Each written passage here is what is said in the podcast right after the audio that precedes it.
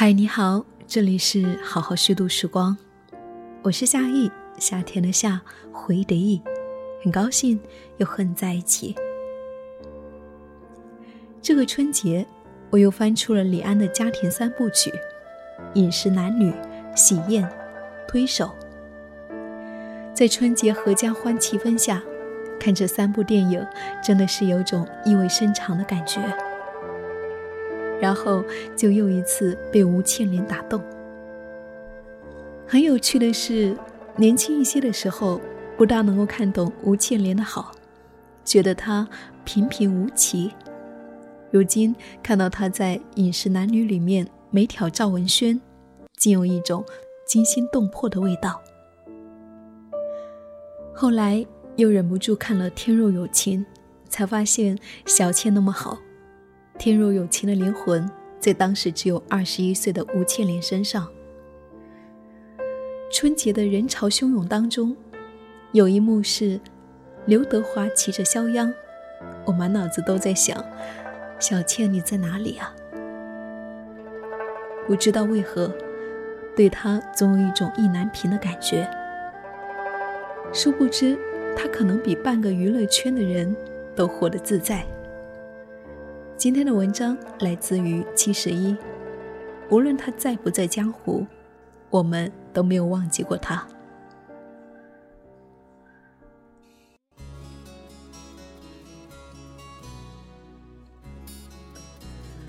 吴倩莲是名利场的另类，一道与众不同的光。名利场和普通人的生活不尽相同，他似乎具备了某种扭曲立场。将人性中的善恶、丑美都放大了，所以一切都更加强烈、夸张，以至于有些魔幻。也就不难理解，一个高度聚集着权力、金钱和名声的地方，对人心的刺激是高浓度的。吴倩莲从名利场出身而出，神隐很久了。自从1990年和刘德华出演电影《天若有情》一炮而红之后，他经历了90年代最耀眼的辉煌。有哪个初出茅庐的女艺人能够像她那样拥有最顶级的资源呢？几乎每一部戏都是以女主的身份和最当红的男明星合作：周润发、张国荣、郭富城、黎明。他也是很多导演的缪斯。李安找他拍《饮食男女》，为《色戒》选女演员，也是以他为模板找到了汤唯。她没有背景，长相在大众审美眼光里面甚至不算是特别漂亮，单眼皮、小眼睛，没有肤白如雪，以上哪一点都没有长在华人审美点上。但就是这样的一个人，成为了九十年代的当红明星。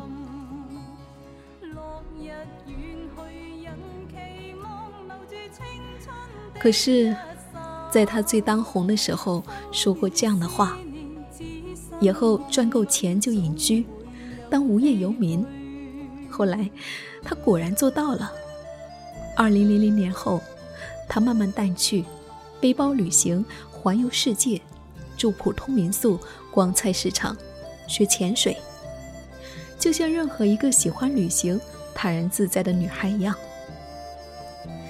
能够说出这样的话，还能够去做到的人，就很厉害，需要有非常通透的心智。他出现在一个浮华的场域，一个被光芒、虚荣、金钱利益包裹的地方，更不一般。他的第一部电影。让他出道即巅峰的《天若有情》，被评为最经典港片之一。在那个如旭日出生的年代，这部港片也带着时代气息，朝气蓬勃，情感纯真。哪怕是讲述爱与毁灭，也有种情义值千金，为之粉身碎骨也在所不惜的真挚与深情。还在念大二的吴倩莲，与这样的时代气息不谋而合。但我猜，在电影拍摄和上映之初，都有无数人问过：为什么是他？凭什么是他？一个普普通通、无权无势、没有惊人之姿的女孩，得到了这个宝贵的机会。就连电影开头的剧情都会让人疑问：古惑仔随手拉了身旁的一个女孩当人质，生死关头甚至连她的脸都没有看清，极端的偶然性，为什么他们之间会产生爱情？而这个爱情还值得用九十分钟的电影来讲述呢？一切疑问都在他第一次正式出场的时候被回答，被消解。在那个镜头里面。当刘德华饰演的古惑仔正在荒野里和合作的劫匪们讨价还价，吴倩莲从他身后的汽车里直起身子，露出脸来。那张脸青涩淡然，平静无风，如出水芙蓉，眼神里面没有杂质，没有欲望，没有恐惧，就好像是无论这世间发生了什么。我自飘然而过，不沾一身污泥，生生死死，打打杀杀，与我无碍。那种平静，或许源自于无知和单纯，也有种深厚的底气在其中。这底气滋养了美的诞生。在那一刹那，你会被这一张脸深深的打动，然后明白了一切。你会明白，为什么在电影选角的时候，张艾嘉仅凭一张照片，就在一众艺术照美人中选中了她，一个身着短裤、拿着吉他的素颜的她。你会明白，为什么杜琪峰为了她专程跑到台湾来，即使阴差阳错没有见到，仍然确定就这一个。你还会明白，为什么刘德华那么欣赏他。在公开采访中说，最中意的女艺人就是她，欣赏她的个性和为人处事的方式，和她合作很舒服，还会在演唱会上单膝下跪，半真半假的向她求婚。而他从最初见到正当红的万人迷刘德华就很淡定，因为从小就没有偶像，所以刘德华也不是偶像。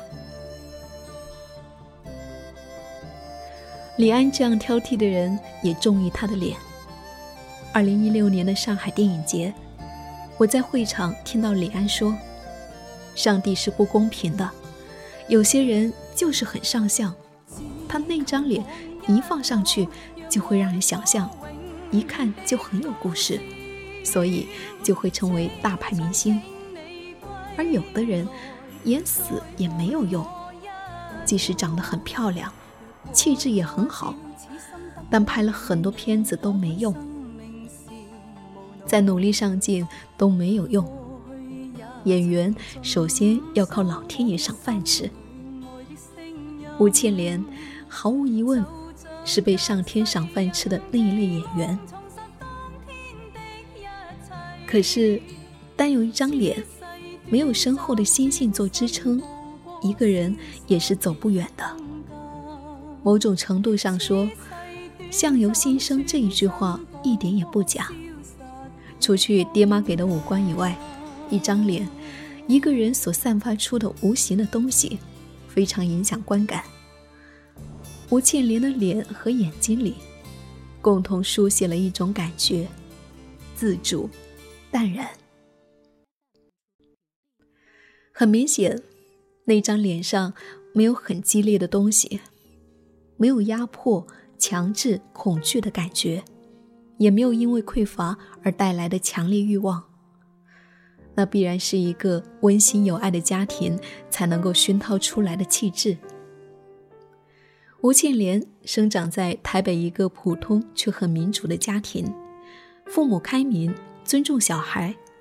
她曾在自述里面说：“我们家一直很民主，有事情子女可以跟父母商量。”我们家还会开家庭会议，大家都会把家人的事情当做自己的事，尽量表达个人意见与想法。当初他利用暑假去香港拍《天若有情》的事，就曾经拿回家跟父母商量讨论。家里人的反应是这样的，大家也只是尽量的把心里想到的问题提出来供我参考，然后我表达自己的意见，结论就是我能够自己应付就好了。这样家庭出来的小孩是很有安全感的，也很能够自己拿主意。他知道可以由着自己的心性去走，走多远都行。出了问题也没什么大不了的，再不济也就是退回去，回去也挺好的，有温暖的，随时都会开门迎接你的家人。可惜，这样的家庭是很少的。在前不久的豆瓣上看到一句话，大意是说，现在的年轻人想退也没有退路，家庭无法成为接住他们的港湾，反倒是带来风雨的地方。赞同者众多，听上去很心酸。后来吴倩莲的很多举动都有种淡定自主的风范。拍完《天若有情》。红遍湘江，各种邀约和机会纷至沓来，他却选择回到台湾继续念书，完成大学学业。在那样的场景之下，都没有迷失自己，也没有被诱惑，心性的坚定和认知的清醒通透，可见一斑。那时候他留下的名言是：“如果我行，念完书出来，也还是行。”果然，大学毕业以后，他再闯江湖，一路过关斩将，依旧风光无限。和郭富城拍《天若有情二》，接拍李安的《饮食男女》，和张国荣合作《夜半歌声》，和周润发一起演《和平饭店》。试问，以上哪一部不是多少演员梦寐以求的机会？但是有些人，就是可以这样云淡风轻的得到呢？上帝真的是很不公平。这样的一个人，当红时候的生活也是让人很感叹的。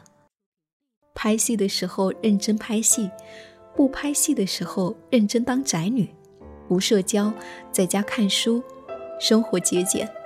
外出吃饭的时候剩菜要打包，在家里面常煮面条。所以，看到网上有人将他称为是娱乐圈的公务员，拍戏就是上班，也挺贴切的。那时候接受采访，说到将来的向往，他说最想做的是一个隐士，平时不出门，但是又能够知道外面发生的事情，和外界保持联络，但是又不用外出交际，可以在家里面养花、养鱼。看书，最想拥有的是一个农场，就像《走出非洲的女主》作家凯伦·布里克森同名电影里的梅里尔·斯特里普，可以在农场种地，却又不必完全以此为生。吴庆莲说：“等他挣够钱了，也去过这样的生活。”那篇采访文章的最后，记者提出了质疑。做隐士说起来容易，做起来难，谁会舍弃恋恋红尘呢？再说，吴倩莲的影迷会答应吗？但是没过多久，随着香港电影的逐渐衰落，吴倩莲的事业已有回落之势，而她则趁此机会，去尝试自己渴望的生活，背着背包去世界各地旅行，独自一人。住便宜的民宿，每到一个地方就给自己寄一张明信片回家，就像很多背包客和文艺青年会干的事。在之后，他遇到同样爱旅行的先生之后，结婚生子，在上海过起了居家生活，近似于他此前说的隐居。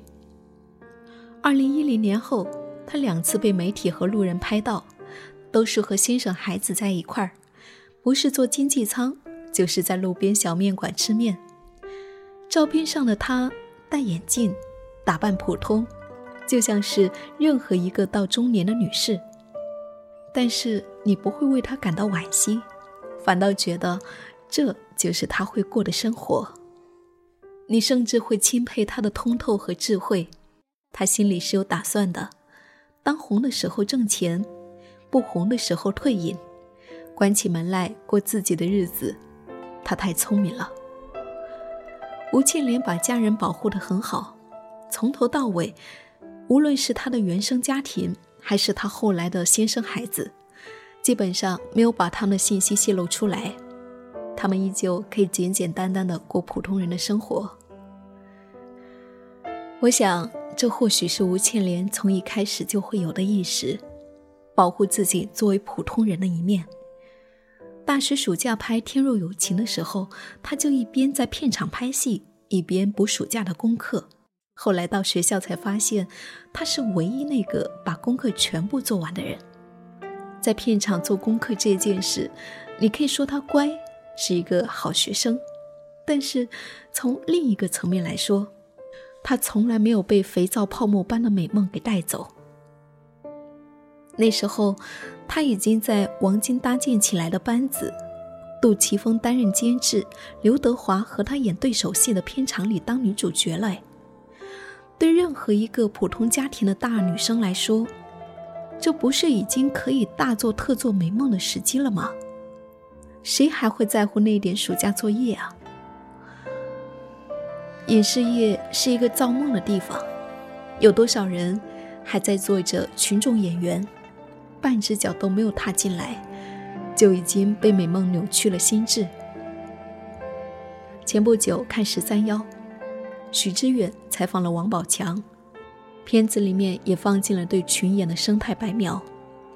其中一个三十二岁当群演很多年的男士，说着颠三倒四、真真假假的话，你却开始怀疑他是否已经癫狂。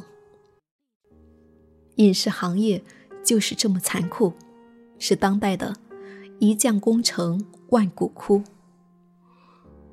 所以，我想吴倩莲一直没有失掉她的本性，大概就是不被浮华功利的娱乐圈毁掉生而为人的一种基底，那就是身为一个普通人活在世界上的简单自在，知道自己是谁，要往哪里去，也就有了为人的底气和坚定。很多人活着是没有底子的，没有底子就没有根，没有来处，也没有去处，所以常常会感到人生的空虚和无意义。出道就在金字塔顶尖的吴倩莲是有智慧的，否则他不会在年纪轻轻的时候就能够驾驭自己的运气和前行的道路。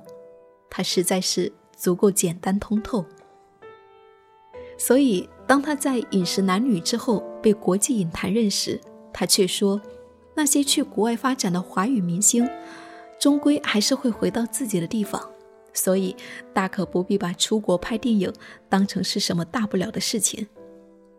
对于可遇不可求的事情，自己向来不去奢望。他也从不认为自己是淡泊名利，而是说，基本上我是一个热衷于赚钱的人。”因为若有足够的金钱，就可以比较容易达到自己的理想，以及在日后过一些比较充裕的生活，或者令自己生活的舒服点。当然，赚钱也有原则，就是不可违背良知。要知道，钱是非常重要、可爱，但世上很多事物较钱更珍贵，譬如说。你不可能换取真诚的感情、真心的朋友，所以钱是一种媒介，不是生命的全部。你看，他是这么清醒的一个人，所以是可以得大自在的。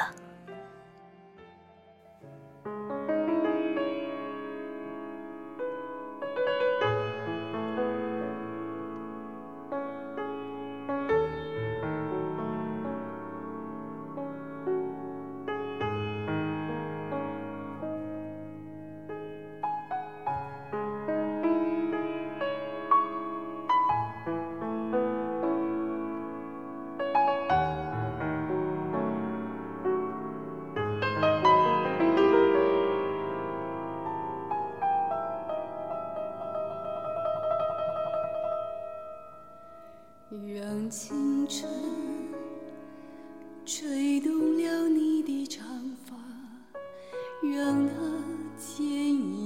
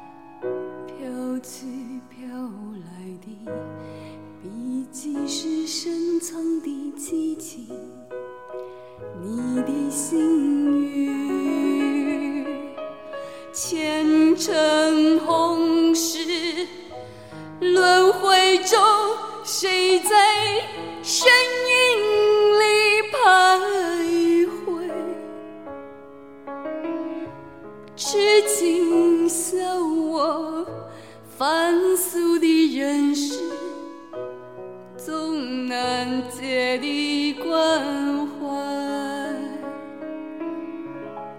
痴情笑我凡俗的人世，总难解的。